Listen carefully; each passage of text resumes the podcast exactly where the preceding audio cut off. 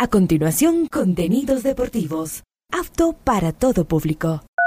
A esta hora, Ondas Cañaris, su radio universitaria católica, presenta Onda Deportiva, con toda la información local, nacional e internacional de los deportes. Comenzamos.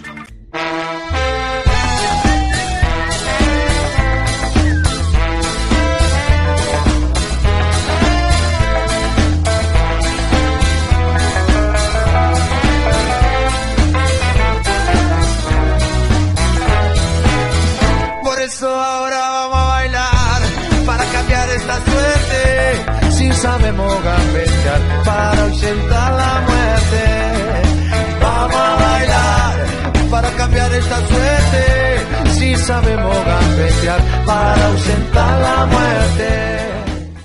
Hola, hola, ¿qué tal? Buenas tardes, iniciando la programación Onda Deportiva a esta hora, hoy martes 28 de marzo, programa 1169 a lo largo del día. Habíamos indicado de que vamos a seguir revisando clubes de fútbol que eh, van a estar eh, de manera activa ya jugando la cuarta fecha esta semana dentro de la Liga Pro 2023 y habíamos indicado que íbamos a hablar precisamente del conjunto del Barcelona. Reiterar que ya se cerró el libro de pases, Auca fue el último equipo en contratar a Rómulo Otero. Vamos a iniciar la programación.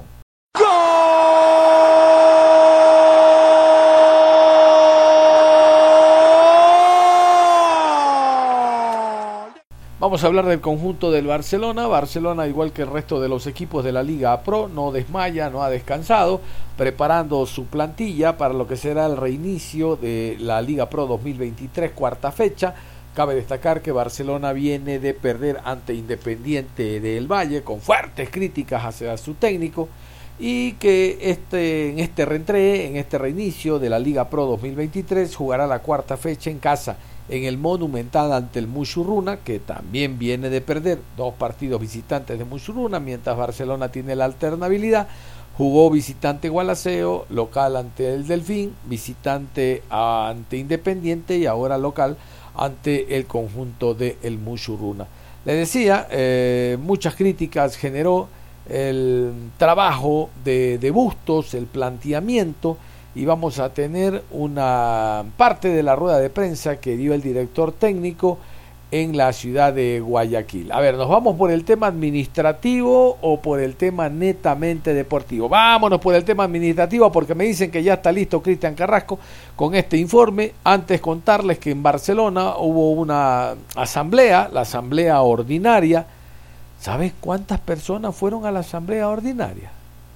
Seis seis, seis, nada más, seis personas que le esperaron una hora porque no había en el quórum reglamentario y hubo seis personas. A ver, yo quiero entender que las seis personas que fue, eh, solo seis personas fueron por el tema, el campeonato está parado, no sé si Barcelona no se encargó de decirles a sus socios de que iba a haber esta reunión, esta asamblea, perdón, no reunión, esta asamblea, no sé si la lluvia conspiró, ir al Monumental, eh, las vías de acceso, la avenida de Barcelona, el tema, el tema, ¿cómo es? Eh, el tema traslados y demás. Pero, ¿y los seis que viven en otro planeta? No sé, me parece un importismo total para la gestión que está haciendo Alfaro. Reitero, quiero creer que son, eh, que es el clima, que son las lluvias, que es que el campeonato está parado, que no hubo la difusión, pero en estos momentos se tocan temas importantísimos en la vida institucional del Barcelona. Por ejemplo, yo los adelanto, ya está Cristian, me dice, yo los adelanto. Este, yo les adelanto, este, ya la fiscal entiendo que va a dictar sentencia en los próximos días sobre este tema de las irregularidades económicas que hubo en Barcelona de directivas pasadas. Y ahí hay un, una figura del fútbol ecuatoriano que está vinculada en este tema. Y podría, ¿sabe qué? Cárcel, irse a cana, porque el hombre está comprobado que ha sido el principal dentro de las irregularidades. ¿Cómo no? Pues si era presidente. Vámonos primero con la nota. Este es la, el comunicado que envió Barcelona en redes sociales sobre el tema de la asamblea y del por qué no se efectuó.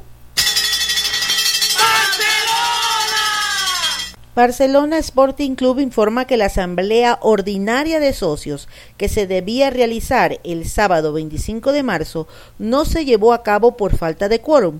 Recordamos que debido a los cambios generados por las normativas del Ministerio del Deporte, se determinará una nueva fecha para dicha asamblea en un próximo directorio del club.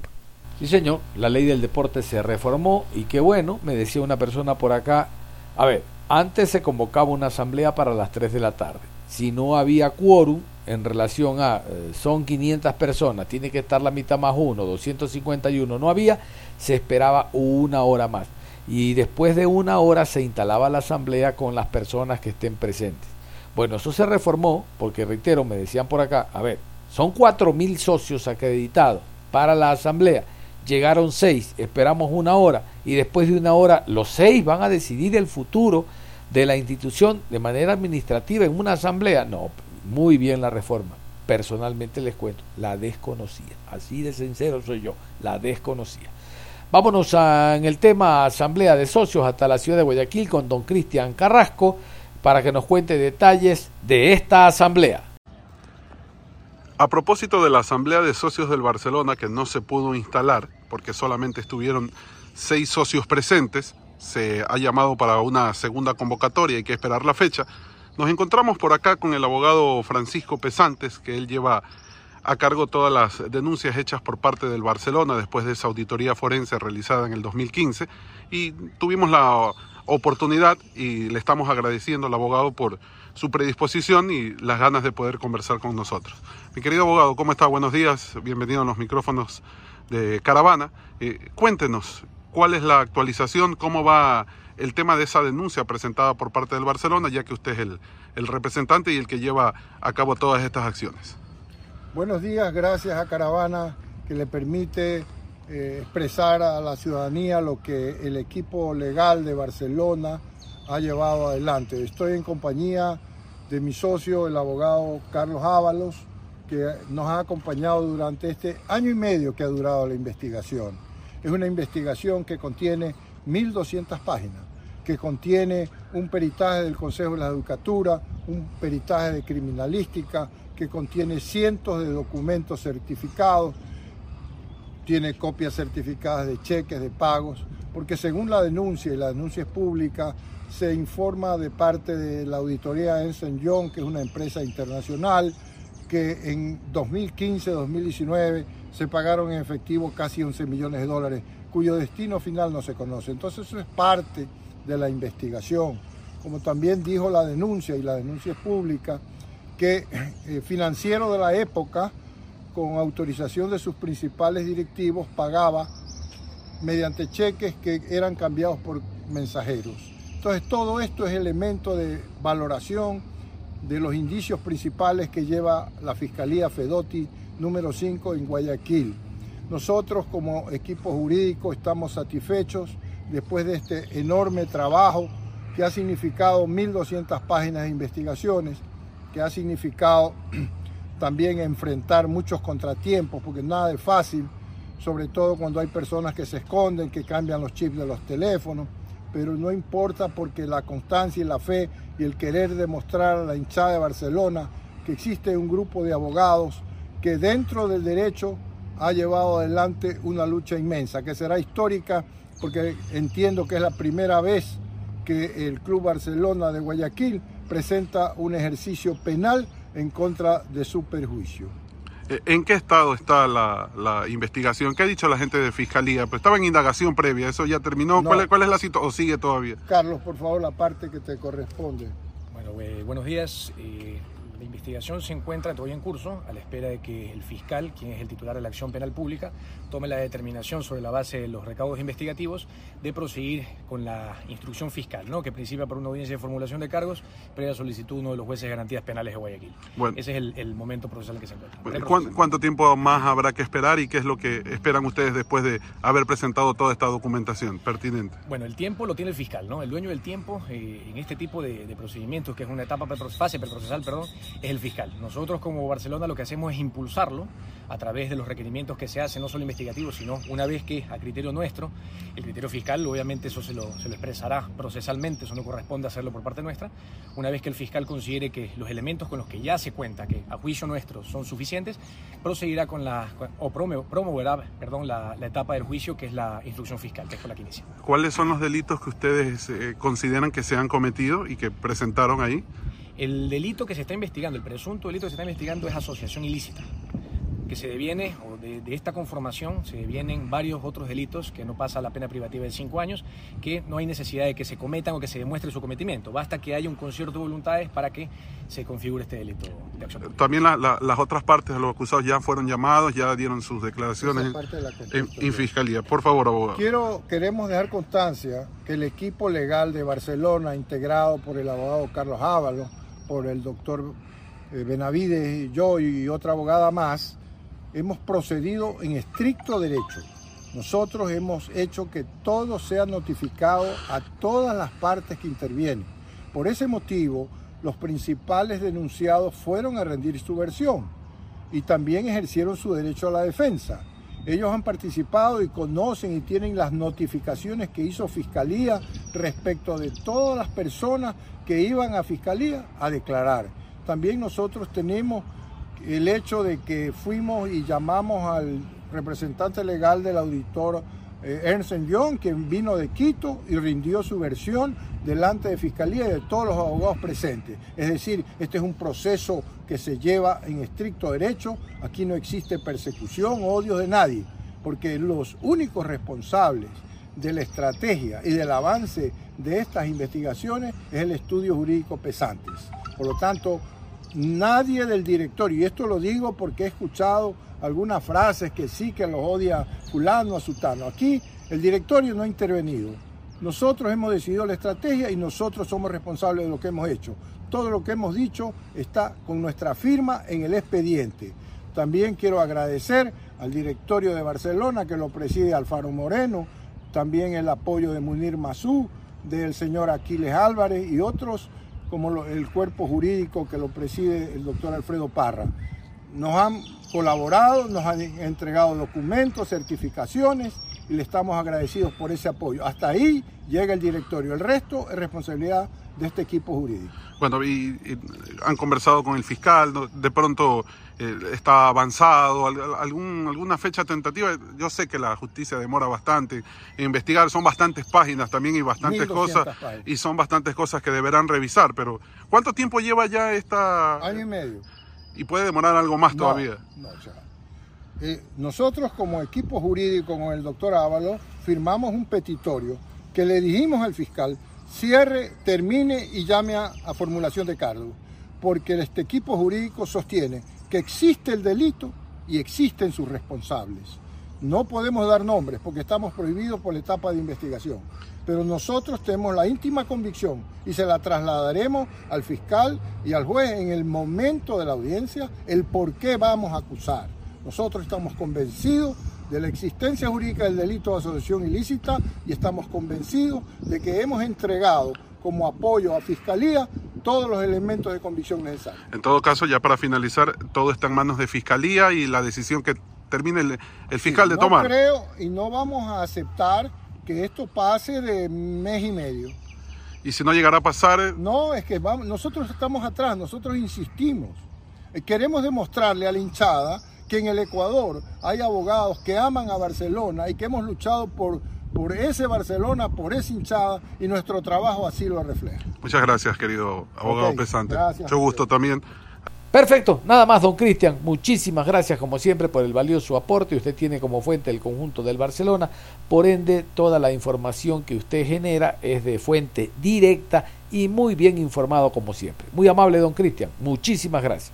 Un abrazo fraterno para usted, mi querido John. Saludo para todos los oyentes de Ondas Cañaris. Un abrazo, cuídense, Dios los bendiga. Así que esa es la información y es lo que le hemos podido contar a todos sus oyentes. Un abrazo, don John.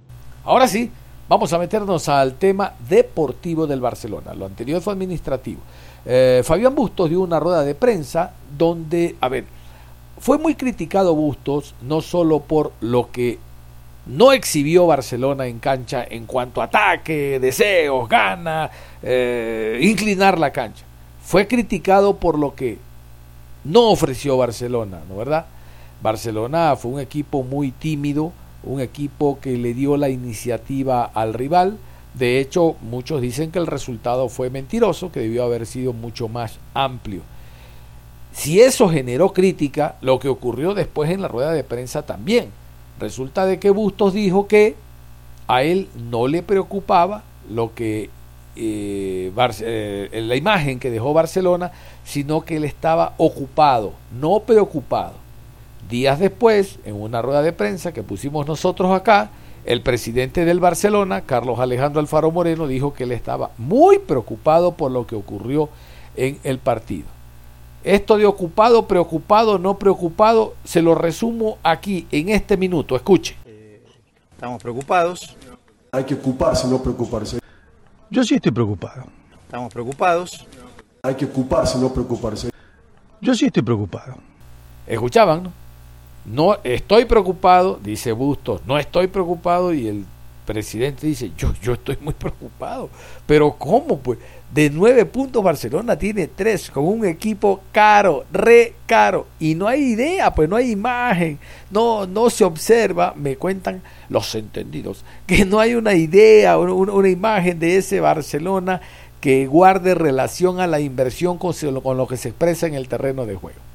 Vamos a escuchar a Fabián Bustos. El hombre se esquiva, parece espadachín, se mueve para la derecha, para la izquierda, arriba, abajo, pero en mínimo hace autocrítica y dice, eh, sí, a, lo mejor no jugamos bien, o sea, no tiene la certeza, él duda, a lo mejor no jugamos bien, pero vuelve a atacar a los árbitros, los árbitros malos, el bar y demás. Busto, Busto no tiene la culpa.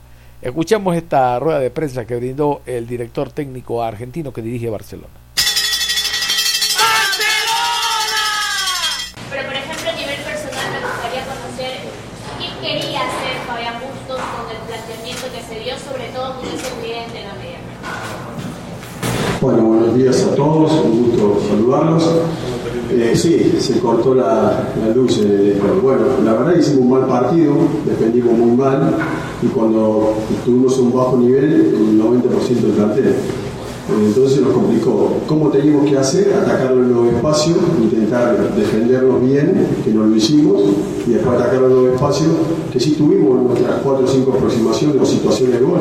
También tapador, dos llegadas más, dos penales que, todos vieron.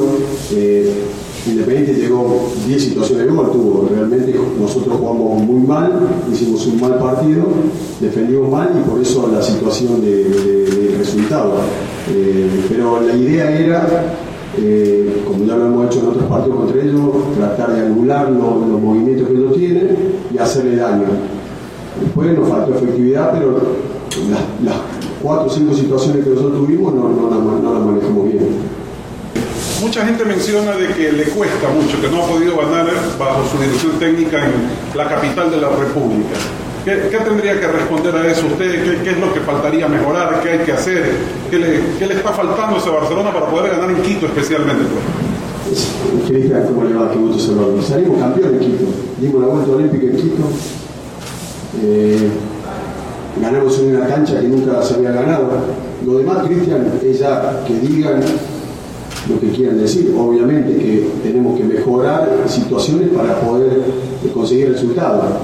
Pero sí hemos ganado, porque si no, eh, no hubo maracanazo, no hubo de otros equipos en situaciones puntuales que se termina perdiendo el partido. No, nosotros no perdimos, ganamos una final en Quito, dimos la vuelta olímpica en una cancha que nunca se había ganado. Eh, y también me, ha tocado en otra institución ganar dar la vuelta olímpica, eliminar a, equipos de altura. Es normal que, se hable, jugamos muy mal, no es excusa, lo demás, jugamos muy mal, defendimos muy mal y por eso perdimos. Profe, dentro de, dentro de los análisis y comparaciones, el año pasado Barcelona gana la primera etapa ganando justamente sus tres primeros partidos y ese colchón de puntos le alcanza para, para el final. Más allá de que todo esté muy parejo y de que sabemos eh, que cualquier cosa puede pasar en Liga Pro, hoy la proyección eh, ya es no ceder tantos puntos porque de nueve solo hay tres y eso también ya genera preocupación en el mundo de Barcelona. Juan, siempre, siempre tenés que intentar ganar. Si querés pelear los campeonatos o todo lo que jugamos como desde que llegamos peleamos o como hacemos de los últimos cinco años. Nosotros hemos peleado todos los campeonatos de los últimos cinco años. En Barcelona hemos peleado todos los campeonatos. Pues se nos ha escapado, en una semifinal de Libertadores, eh, ganamos un campeonato y lo que vos marcás es tener razón. Hoy hay una paridad mucho más grande de, de, otros años, donde a lo mejor, yo me acuerdo en el arranque del, del 21, creo que teníamos 12 puntos a esta altura. Y y no se ganó después de la primera etapa, ¿se recuerdan? Entonces, ahora el primero tiene 6 puntos, creo. Entonces, está todo muy parejo, el fútbol se ha emparejado y nosotros obviamente tenemos el déficit que hemos jugado solamente un partido de los, de los tres en casa eh, y, bueno, hay que sumar, sumar, tratar de corregir, de mejorar, de enfocarte en las cosas que tenemos que hacer para ser el equipo que queremos, ¿no? Si tenemos actuaciones como las que tuvimos el pasado, porque lo primero que tenemos es autocrítica, jugamos muy mal, defendimos muy mal. Si vemos, eh, sin restar el mérito arriba, nosotros no hicimos nada para contrarrestar la, la forma de jugar de ellos. No nos salió lo que habíamos planificado. A los cinco minutos tuvimos la tuvieron la posibilidad de, subir un gol al marcador. Después, en el segundo tiempo, también arrancamos muy mal. Cuando vos jugás mal es normal. Yo siempre digo, y lo he dicho con ustedes, cuando uno juega un partido, tres o cuatro jugadores no le están a su nivel, uno puede conseguir el resultado. Cuando ya te pasa que cinco o seis no tenés, es más difícil. Ahora, salvando uno, un caso, dos, los cambios creo que entraron bastante bien, el equipo jugó a un nivel que no está acostumbrado, a un nivel de cada uno que, que no es y por eso nos tocó perder. Eh, profe, ¿cuántas fechas tienen que pasar para eh, ver a ese 11 ideal que quiere el profesor eh, Fabián Bustos? Usted habla mucho de corregir. ¿En qué cree que se debe de corregir? ¿En qué cree que se debe, se debe de mejorar, profe, para las próximas fechas? Carlos, eh, tenemos que defender bien como, como estamos acostumbrados o como hemos hecho en otras anteriores. Y después tenemos que tener efectividad. Tuvimos cuatro situaciones mano a mano, que dos la tapa Ramírez y dos la tiramos nosotros afuera. Hay un montón de cosas que tenemos que mejorar, pero a todos los equipos les pasa. Eh, miren, yo soy mucho de ver la estadística, pero bueno, no, yo no tengo que decirle a ustedes lo que tienen que hacer. Eh, la realidad es que jugamos un partido muy malo, justo contra un gran rival, y obviamente tenemos la consecuencia de haber perdido el partido, pero trabajar en zona de, gestación, en zona de finalización, en, en trabajo táctico en pelota parada, eh, hay muchas cosas que en este partido por, por Carlos hemos hecho muchísimas cosas mal, por eso eh, la forma y el resultado, ¿no? Si bien es cierto, eh, y también se pondera la, la, autocrítica que ha existido, no solamente de usted, sino también del presidente el otro día, eh, mi consulta va direccionada a, a, quizás por qué a Barcelona le ha costado en los últimos, en los últimos meses, no solamente en el arranque del campeonato, sino también eh, el año anterior en la parte final, encontrar esa regularidad a la cual estaba acostumbrado incluso con usted, el equipo que menos eh, le convertía, también el que más hacía goles. ¿Por qué a Barcelona le ha venido costando encontrar esa regularidad, profe? Ah, bueno, creo que hay cosas atípicas que pasaron también, ¿no? El primero, que no suena excusa, porque salen un montón de, titulares por, porque el club es así o por lo que el club eh, irradia hacia lo demás. Y, tienen obviamente la libertad de cada uno de, poner lo que quieran, pero eh, el año pasado fue totalmente atípico, luego de ganar el clásico de visitante, ya eh, empezamos a pensar en, cómo llegar de la mejor manera, no teníamos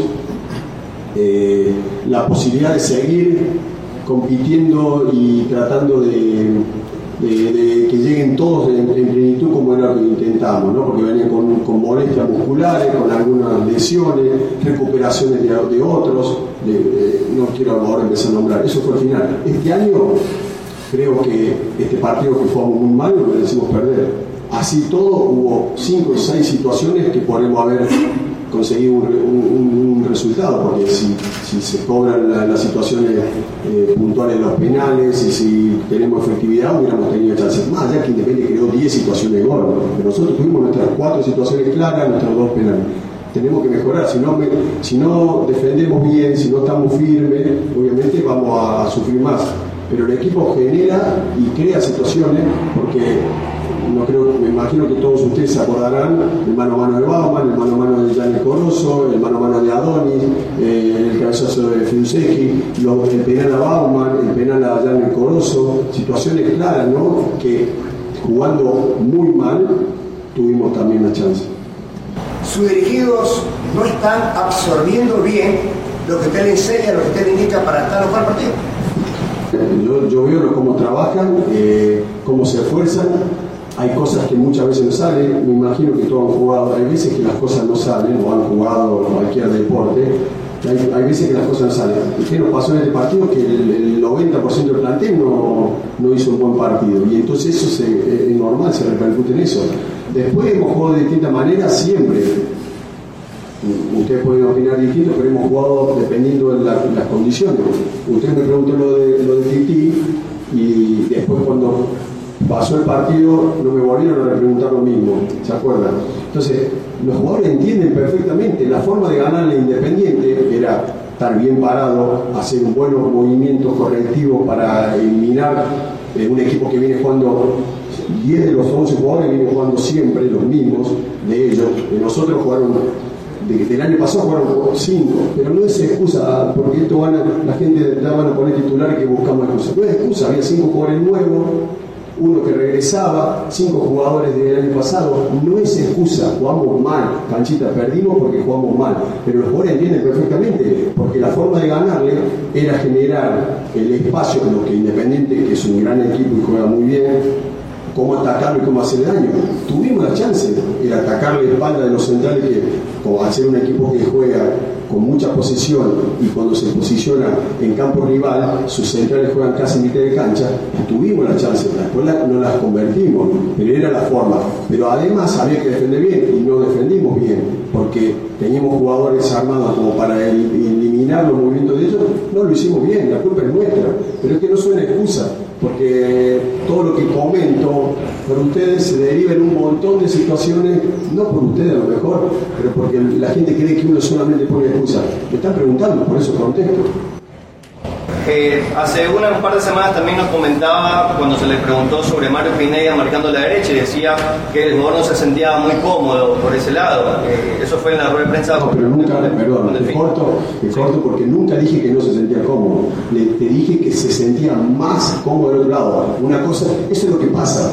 Cuando uno dice un, un- y, ya escucho la pregunta, cuando uno dice eh, se siente más cómodo de este lado, no quiere decir que no se siente cómodo, porque eso es, eso es algo negativo y eso se transmite y, y entonces eh, la gente empieza a escuchar esas cosas que no son reales. Yo no dije que él no se sentía cómodo.